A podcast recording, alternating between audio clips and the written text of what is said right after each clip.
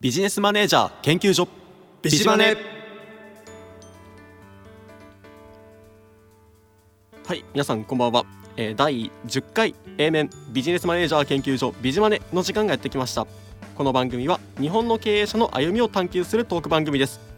人生を前向きに生きたい未来の起業家さんたちへ時に道に迷ってしまっている経営者さんに希望の光を灯すメッセージをお届けしてまいります成功者の苦楽を学び幸せな人生の歩み方を共に学んでいきましょう。本日は灘と竹豊でおお送送りいたします。すよろしくお願いしよます。ろしくお願いしますというわけではい。さてさてまあ12月になりましたね。そうですね。師走と言われてますけれどまだまだ実感はあんまりないですけどね、はい。けどまあもう間もなくお正月というね、そうですね、えーそんな時期になってきたんですね。まあなんだか今年はあったようでなかった、うーん 何もなかったそうです一年間ね、がえーパッとしたあれはね、はい、えーまあオリンピックがあるはずだったね。はい、年ですからうね、ん。ねそれを思うとまあ陰陽じゃないですけど どっかの番組じゃないですが、あ陰と陽をなんかあの強く逆に感じる。といえば感じるかもしれないですね。斉藤さんは結はい。構外出とか好きなタイプですか、うんそうですね。あのインドアよりはアウトドア派で今まで、過ごしてきましたね。僕も結構両方好きなんですけど、はい。最近本当に家から出るのがめんどくさくなっちゃって だからなんか今年はまあ、ある意味、うんそのまあ状況に適応したと言いますか。まあなんか快適なはい。ある意味では快適な1年だったのかななんて思いますね。なるほど。まあ無理してえー出ようというね、はい、えーこともなく過ごしてるっていうのもね、あの今はいの皆さん、周りの方もそうだと思いますのでね。はい、そうですね。なんかあれですね。ちょちょっとだけ話がずれちゃうんですけど、はい。まあなんか終電も繰り上げでしたっけ？あ、そうなん繰り。下げでしたっけ？どっちだ、うん。えっとまあ短くなるっていう、はいはいはい。早くなるとか、うん。まあなんかいろいろそんな感じで時間がずれてきたりするああまあけど動きも。やる必要がなくなってきますもんね遅い時間帯がね、でまあそうするとまた飲食店にうん。ダメージがみたいな。まあそんな感じでちょっと社会は変わりつつうん。あるななんていうまあ全然ウイルス関係なくあるななんて思ったりもするんですけど、そういう自然の流れでね、はい。うんなってきてるんでしょうね、さてさてそれではね、短い時間ですがぜひお楽しみください、はい。今週もよろしくお願いします。よろしくお願いします。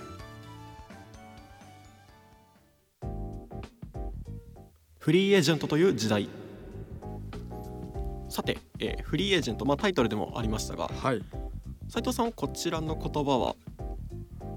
ていましたか？あのなんか聞いたことありますか？今回初めて聞くワードになりますね。はい。ただ似たような言葉は結構日本でも最近はい、聞くと思うんですけど。フリーランスという言葉はね、あの聞いたことをまああの大門美智子さんがはい。あの 皆さんよくご存知のね、はい。えーフリーランスでえー活躍するうメスを握るというね、はい。あのシーンはよくあの覚えておりますけれどはい。それ以外はパッと、まあ、思いつくところはないのが実情ですね。はいで僕も最初フリーランスっていう言葉は知っていたんですけど、はい。フリーエージェントって何ぞやってうん。感じだったんですが、はあの今回調べたところによりますと、はい。えっと、とあるダニエル・ピンクさんっていう、まあ、結構はい。知ってる人は知ってるかなっていう、まあ、なんかモチベーションとかはい。そういう働き方について、まあ、僕の中ではですけど、はい。なんかそういうのを専門に研究してるえ方っていうイメージがあったんですけど、はいえっと、その方の定義によりますと、うんえーフリーランスっていうのは、まあ、そのフリーエージェントっていう人人種って言ったら変ですけど、ええ。っていう人たちの、まあ、ある意味一部だっうんていう感じなんですね。はい。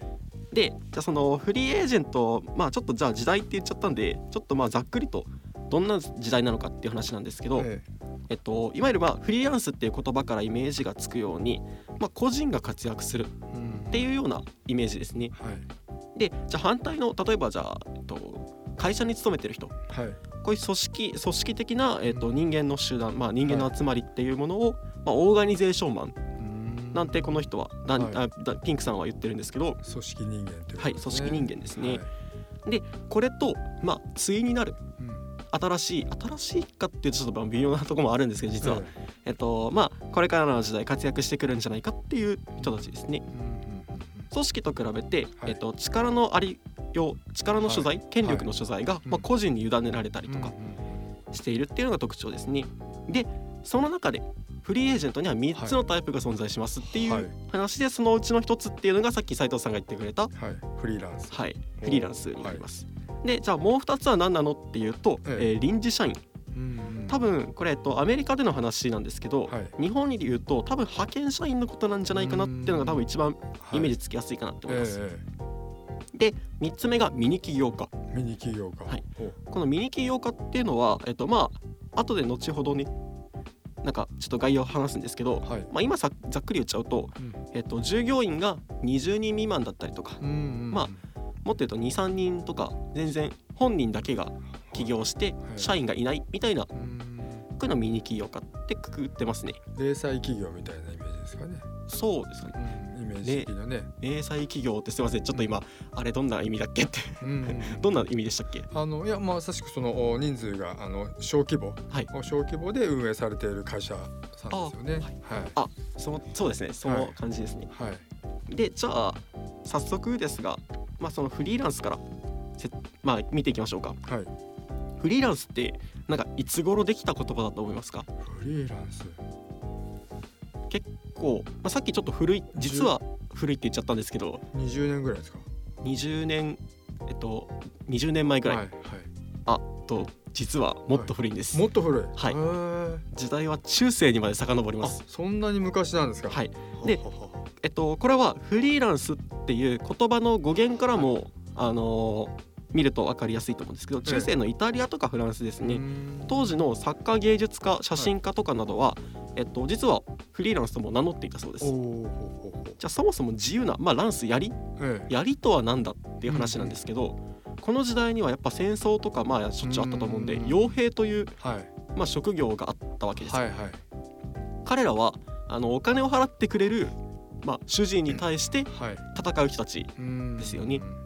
なのであのどっかの誰かに例えばどこかの国の王様とか社長とかわかんない何でもいいんですけど、えこの人に忠誠を誓う。えうん。ではなくお金を払ってくれる人を転々とする人たちうん。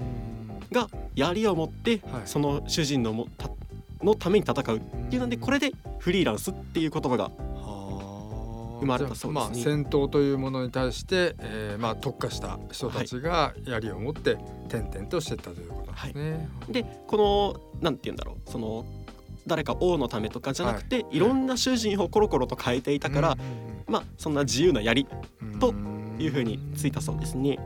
なのでえっと一時ある時の時代でははい、フリーランスというのはある意味なんか別称というか、ままあ、差別的とまでは言わないですけど、えまあ、ある意味ちょっと悪口的なえ意味でも使われていたのですがまあ今はね、はい。もう浸透し。そうですよね、という感じですね。フリーランスになりたいっていうね、えー人たちい。っぱいいますもんね。実はちょっと今から話そうとしてたことがお。早速。言っちゃいました？はい。あらららそれはそれは。えっと実はフリーランスという人たちっていうのは、えっと自自主的にはい。そのフリーランスっていう立場を取っている人たち、はい。この人たちをフリーランスってええ。呼ぶんですね、はい。例えばえっとあ仮にリストラされてしまってやむを得ずフリーランスになったっはい。ていう人がいたとしてもはい。そのうちの66%はい。半数以上っていうのはなんだフリーランスの方がいいじゃんって願え 願えるって大変ですけどうんフリーランスの方がいいじゃんっていうくらいはい。まあある意味自主性があって個人でやってるっていう人たちがフリーランスなんですね。う。ん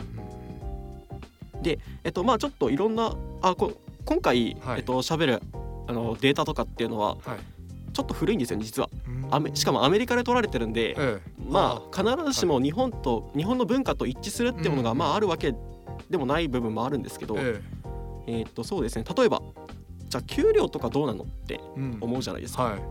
えっと、フルタイムで働いた場合。はい。こちらはですね、えっと、当時のアメリカの、まあ、1994から7年ぐらい。はい。94から97年ぐらいのデータなんですけど、えっと、当時のアメリカですらフルタイムで働いた場合フルタイムあフリーランスっていうのは給料が平均何パーセント高かったと思いますか？ちょっと今無理やりクイズにしちゃいましたけど、うん何パーセントぐらい？はい、まあ実はフリーランスの方が高いっていうのは事実としてあるんですけど、そしたらまあ通例で言えばはい、勤めてるのとフリーランスってことですもんね、はい。フリーランスの方が、えー、1.5倍ぐらい。お1.5倍だとちょっと難しいな。えーっと何割増しだ5割増しってことですか？5割増し、えー、500万の方がはい。750ぐらい、あはい、あさすがにそれは高すぎ高すぎ、あはい、高すぎですか？ではなくまあ平均より15%ぐらい高いよあ15%っていう感じですね。ははは点じゃ15倍ってことですかね。そうですよねはい。っていう感じでまあただフルタイムで働いた場合フリーランスの方がまあ役得というかうん。多いっていう感じですね、はい。まあえっと一部の言い方ではポートフォリオ労働者なんて言ったりしますね、はい、例えば株とかやられます、あやったことないですね。投資家があの株をこう分散投資するええみたいにあフリーランスの人たちっていうのは仕事を分散するんですよ。でそこから得られる収入を得,、はい。スキルまあ得てスキルを得てみたいな感じでやうん。っていくんでそのさな様というかがポートフォリオに似ているんでポートフォリオ労働者なんて言ったりもうんうんしますね。さてさて。はい。じゃあ次臨時社員あについてはい。いきますけどもえっ、とじゃあさっきフリーランスはまあ意図してはい。ちょっとまああえて強調して意図してその人はやりたくてやっていると言いましたが臨時社員はまあえっと日本で言い換えるなら派遣社員ですかね。はい。はえっと意図せざるフリーエージェントとまあ呼ぶのがまあ一応ダニエル・ピンクさんのはい。意見ですね。まあ僕もまあこれでいいんじゃないかなと思ってます。で臨時社員っていう人たちじゃあ意図しないってどういうことかっていうと本当は正社員になりたいけど、うんうん。まあ、正社員じゃない立場としてその会社に勤めてるはい。多分これ日本の派遣社員と同じ感じなんじゃないかなって。あそうですね。そういう方は多いと思いますよね。はい。で正社員になりたいけど、まあ、なれない人たち。はいうん。で実はここは二極化しておりましてはい。これ結構なんか危ないというかえあれなんですよね。なんで意図しないのかっていうとえうん。これあのなんでだと思います？なんでだろう？なんで意図しない？意図しないというかなりたいのになれないって。まあ全然イメージでいいんですけど。なりたいのになれないっていう感覚がけど日本的ではない気がしますよね。おなるほど。ええ日本だとまあ結構自分自身で積極的にそれを選んでるっていう方もおいらっしゃると思いますけど、そうするとちょっとアメリカとそこが違いますね、ちょっと違う感覚がまあ受けられますよね。はい。でじゃあこうした臨時社員の人たちっていうのは、なんで正社員になりたいのに、まあ、フリーエージェントになっちゃってしまなってしまってるかっていうと、一つはまあ効率重視の企業。まあ、ちょっと安く雇えるじゃないですか、はいはい。正社員と比べて、えストックオプションみたいなのがなかったりとか、給料も、まあ、すなんかちょっと安かったりとか。あとは保険とかもなんか適用されたりされなかったりみたいな。いろいろあると思うんで、そうした意味で、まあ、企業としては。正社員を雇うよりも安く使えるっていう、うんまあ、そういう効率重視の企業とか、まあ、ある意味強欲というかはい。強欲で非常な、まあ、そういう会社のせいっうんていうのはまあこれはある意味その会社の質なんで、はい。まああのしょうがないっちゃしょうがないんですけどもう一個は本人の意欲とか能力のが欠如している。はい。っていうここがポイントなんじゃないかなって思いまして。例えば従来の会社会社？はい。会社あれ？やべちょっと今今自分で持ってきた台本読んでるんですけどはい。字が汚すぎてなんて書いてある。あ思い出した、えー、と従来の会社より高い収入を得てる人もまあもちろんいるんですね、ええ臨時社員でも。うんうん。こういう人たちって何してる人かっていうとえどんな職業だと思います？えどんな職業？まあいわゆるお金たくさんもらってその職業ですね。あお金たくさんも別に新しい職とかではないです。どういう人たちだろお金たくさんもらってそうな人たちですね。う。スポーツ選手とか。あスポーツ選手とはまたちょっと違いますね。経路が違います。はい。うーんと公務員。あ公務員でもないです。公務員でもない。いやいい感じですね。もっと高いそうですね。高いスキル。を持ってるってことですよね。はい。なんかしらかの専門性が高いっていうはいことですよね。い。いですね。近づいてきました。はい近づいてきました。先生とか？はい先生というのは先生っていっぱいありますよね。ああ、学校の先生ではないですよね。はい。そしたら塾の先生とか、あでもないですね。そういう先生ではないですね。ドクター、あいいですね。ドクターとか、はい、ドクターとか、政治家が利用し、まあ、政治家が利用しようってのは変ですけどはい、もう一人先生と呼ばれる秘書。ではないです。あ、あーもう一人先生と言われる人がいるってことですよね。ドクターの他に議員さんではなく弁護士ですね。あ弁護士先生か、ははは弁護士のこともなんか先生とかって言われたありしまそうですね。はい、はい言われますよね。でこういった方たちっていうのははい。臨時社員であったとしてもはい。高い専門性があるので、うんうん。まあ、収入も高いと。うんうん最も恵まれているうんはい。その臨時社員っていう人がいましてはい。これはいやこれ確かにそうだなって思ったんですけどえ経営臨時の経営幹部。コンサルとまではいくかちょっと分かんないんですけど、はいはいはいい。わゆるそのベンチャーとかの企業に舞い降りてきて、うんうん、その企業を軌道に乗せていく。社外取締役みたいな感じですね。そうですね。ああなるほどなんで、えっと、はい。臨時の CEO みたいな感じですね、こういった人たちが最も恵恵まれている臨時社員ですね。う社内政治にも関係なくはい。かつ高い収入を得られかつ最高のポジションにいるっていう。それはいいですね。まあ社内の政治にね巻き込まれるのが結構厄介ですもんね、はい、なんでえっとまあ目指す臨時社員で目指すのであれば、まあ、経営幹部かなっていう、まあ、うん目指したければですけど、うんうんうん。まあ、弁護士お医者さんはねそんなすぐ簡単になれるものではないんで、ああそうですよね。えっとまあ、何がまずいさっきまずいなって話をしたんですけど当然高いものはものすごく高い。はい。低いものは低すぎちゃうんですよ。ええでも専門技術がなかったりとか、まあ、ちょっとこういう言い方したらあれですけど例えばはい。ジムとかって、うん。まあできるじゃないですか。ええできますね。でこういう人たちっていうのは、まあ、その企業に安くちょっと買われてしまう。うん。なので、まあ、能力とかスキルの欠如。はい。まあ一緒か。能力とスキル。ね。えっと意欲とかスキルの欠如っていうものがはい。まあちょっと問題になってくるんじゃ問題というかまあなんていうんですかね壁になってくるんじゃないかななんていう。まあこれが確かにね。意欲っていうのは非常に大事なキーワードになってきますよね、はい。そこの部分ではね。でこれがまあその臨時社員の概要ですね、うんでじゃあ最後。まあさっきフリーランスはいあの意図的に一人でやってる人。はい、臨時社員は意図せず一人でやってる人。うん。じゃあミニ起業家はっていうとまあさっきちょろっと言っちゃったんですけど、はい。従業員が少ない起業家のことですね、うん。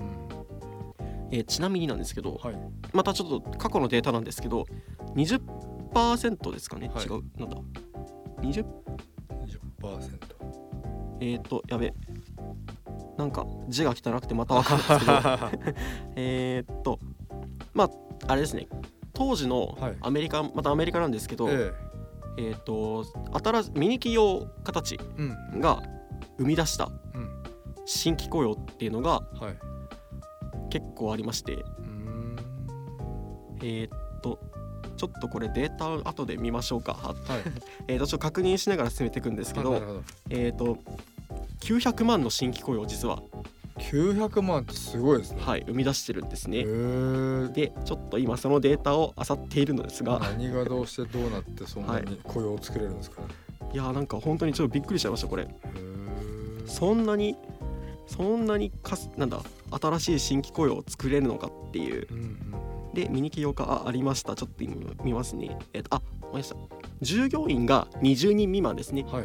従業員20人未満の企業、うん。まあミニ企業が生み出したはい。新規雇用っていうのが900万。すごい。奇跡ですね。はい。い。でえっと確かアメリカの人口って日本の何、3倍とかでしたっけ、うーん。だけどそうですよね。3倍34倍ぐらい。ぐらいですよね、はい。なのでまあ仮にまあ単純計算ももちろん当てはまらないですけど、え。日本で考えるんだったら300万の雇用が生み出されてる。えおー素晴らしいですね。はい。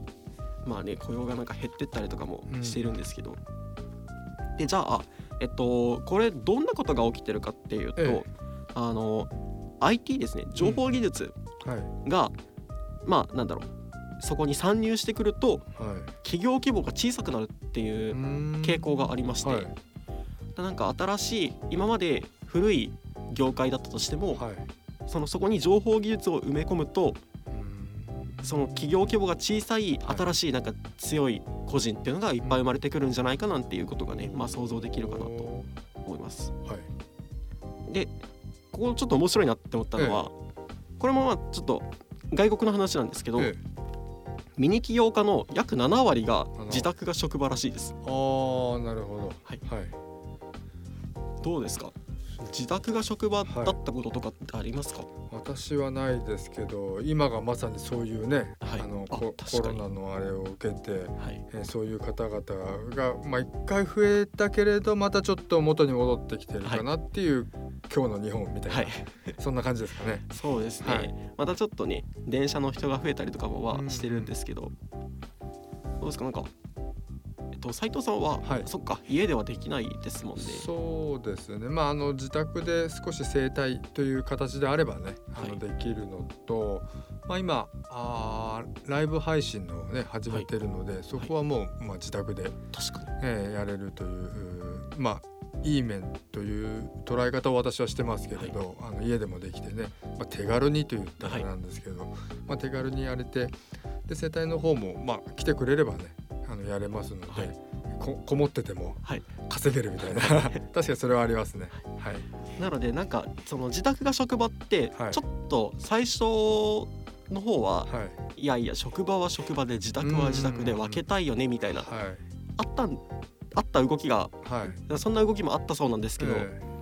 今は結構いや自宅で職場でえうん。なんかもう生活仕事というか、はい。生活とか自分の一部になってええるみたいな、そんな感じだそうですね、まあ、ちょっと前のアメリカの話なんで、はい。まあ、日本って若干ちょっと遅れてその流れが来るみたいなあーあね。あるじゃないですか。えなのでそろそろ日本にもそんな流れが来てたりとかえうん。これから来たりとか、まうんうん。あ、するんじゃないかななんてねちょっと思ったりもうん。しておりますまあ、コロナの影響でねあの自宅でもやれるっていうね、はい。えー状況がまあ各会社で、はい。えーないしはあーネット会議はい。っていうのがね、えーで十分やれるっていうのが分かってきたところでまあちょっとまた元に戻ってる部分はありますけれどけどはい。それをうまくね社社会の形新たにぬ作り変えていくっていうのも一つ大事なこれからのね、はいえー時代のためのものなのかななんていうふうにはあの受け止めてたんですよね。はい。はい。なんだかまあちょっと不謹慎かもしれないですが、ええ。そんな変わっていく社会はちょっとワクワクしますよね、ああそうですね。あのまあこれまでが悪いというわけではね決してないですけれど、ただ、えー変わっていくべきものは変わってってね、はい。えーまあより良きものを目指していくんであればね、うん。えーそれもいいんじゃないかなと思いますしね。はい。無駄なまあだから。あごめんなさいね。無駄なはい。通勤時間とかね、はい。えーそれのためであれば何か想像を生み出す、ね、時間として作れるのであればなおお国力というね全体感の中でのこのお底上げはい。えーがなされていくと思いますんでね。はい。うん。なんだかそうそう同じことを考えてましたね。ああそうですか。なんかそうするとはい。ワクワクしますよね、うん。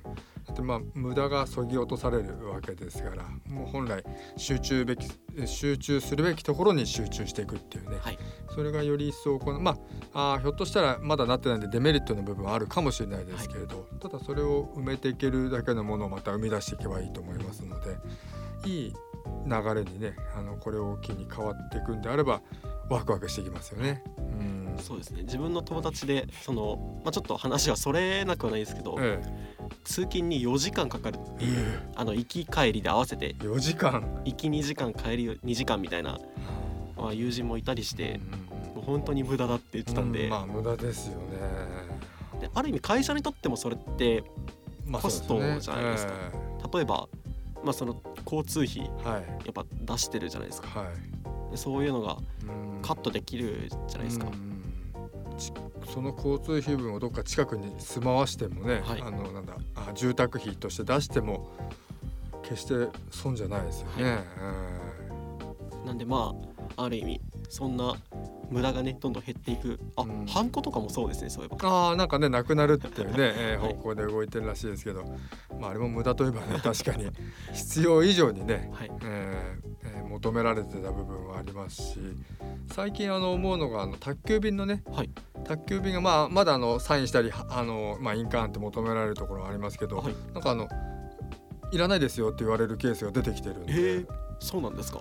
どこの会社なのかな？ちょっとわかんないんですけれど、あれサインはいいんですか？あ大丈夫ですよっていうね、へえそういうところがあの出てきてるんであそういう時代もやっぱり流れ変わってきてるのかなと思ってまあハンコ仮に例えば間違えた家に配達してハンコ押されちゃっても、ええ別に意味ないというか、ああ そうですよね。ハンコをしてもこれ別の人でもなんかそれで通っちゃうじゃないですか,、え結局別の人ハンコって売ってるじゃないですかその辺に。え 売ってますね。なんかあれは多分もしかしたら証明書とか出さないと買えないのかもしれないですけどうん。どうなんですかね。ああどうでしょうね。国によって例えば違いあるんですかね。そうですね。鈴木さんが田中さんのハンコって結構簡単に変えたりとかするんですかね？あこここっち。あその辺の例えばダイソーとかにも売ってるじゃないですかあー。ハンコって。それは買えると思いますね。あ変えちゃうはいはい。んですね。変えちゃいますね。そしたらもう、はい。なんか電子になって危ないみたいなことをまあ言う人もいるセキュリティがどうだとかって言いますけど、そうするとねそれ それ以前にね、えーそこのセキュリティもあの会社によってはハンコを揃えてくって会社もねはい。あーまあ今はどうかわかんないですけどあった時代もね、えー、ていうんですか笑い話ないですけどカパッと開けるとはい。印鑑ケースをカパッと開けるといろんな名前のあいうえお順に並んでたみたいなね、えーそういうのなんかテレビで見た記憶がありますね。そうです。なんか結局最適化しようとすると、えあーガバが生まれるというか。なんでねまあまあまあちょっと話がねハンコとかにそれてしまいましたが、ーはい、まあちょっと変わっていく未来にねうん。ワクワクしながら、そうですね。はいやっていきたいと思います、はい。それではエンディングに参ります。はいさてそろそろお別れの時間がやってまいりました。この番組ではお便りを募集しております。ちょっと今気づいたんですけどちょっと自分鼻声というか、はいはい。喉が詰まってますねさてさてまあちょっと今脱線しました、えー宛先を言いますね。宛先は公式ツイッターがアットマークビジマネラボまでお願いします。スペルを言います。アットマーク BIZIMANE LABO ビジマネラボまでお願いします。はい。そして、えー、斉藤さんのツイッターがアットマークえー、人災あ間違えた。ちゃんと読みますね。アットマーク。あいいのか。合ってます。合ってます。はい。あとマーク。人災444レディオ。までお願いします。はい。スペルを言います。アットマーク。JINSAI 444 RADIO 人災444レディオ。までお願いします。はい。そして、えー僕のツイッターがアットマーク。NADA アンダーバー RADIO PSNT なだラジオ PSNT までお願いします。お名前を忘れずにお書きくださいね。なお、えー Spotify 内でミュージックバンカーのポッドキャストを検索しますと一覧にビジネスマネージャー研究所ビジマネが出てきますのでいつでもご視聴していただけますはい。さてさて、まあ、本日はね、はいちょっと長めというか、うんうん30分番組で A 面を、まあ、やってみたんですがいかがでしたか？意外とあっという間にここまでね、はい。時間が時が流れてきたあ感じがありますね。そうですね、はい。なんか僕もちょっと最初30分って結構久々というか、うんうん。なんか時間配分大丈夫かななんてはい。思ったりもしたんですけど、意外とちょっとね時間が余ってよかったなって、余ったというかサクッとねはい。ここまで来れましたね。さてさてまあそんな話もしてきましたがさて、はい。斉藤さん何か宣伝等ありますか？そうですね。まああー毎度ではございますが、17ライブの方ですね。毎朝6時10分から、はいえー欠かさずちょうど7ヶ月かな。えー、7ヶ月が過ぎたところで、はいえーっと欠かさず行えているのがまあ。ある意味あーよくやってこれてるなーって自分で自分を褒めながら、配信しております。継続は力なり力なりってやつですねそうですね。えぜひぜひねあの斉藤さんのその、えっとはい17ーはいですよね17ライブのあのいリスナーさんもね、はい。なんかあ送っていただけたら、ちょちょこちょこねあの、はい。皆さんからメッセージをいただけるようにちょっとアプローチをしております。はい、お願いします。はい。まあね、ダダみたいなね、あのー、小アッパに 僕のような若造にね、おいおい甘いよみたいな、そんなねことをね、はい。言ってくださっても全然問題ないので、はい。あ僕はもしかしたら裏で泣いてるかもしれないですが、あの全然ね送っていただいて構わないのではい、よお待ちしております。ろしくお願いします。はい、というわけで、えー第10回 A 面はここまで。お相手は灘と、竹豊でした。それでは B 面もお楽しみに。バイババイーイ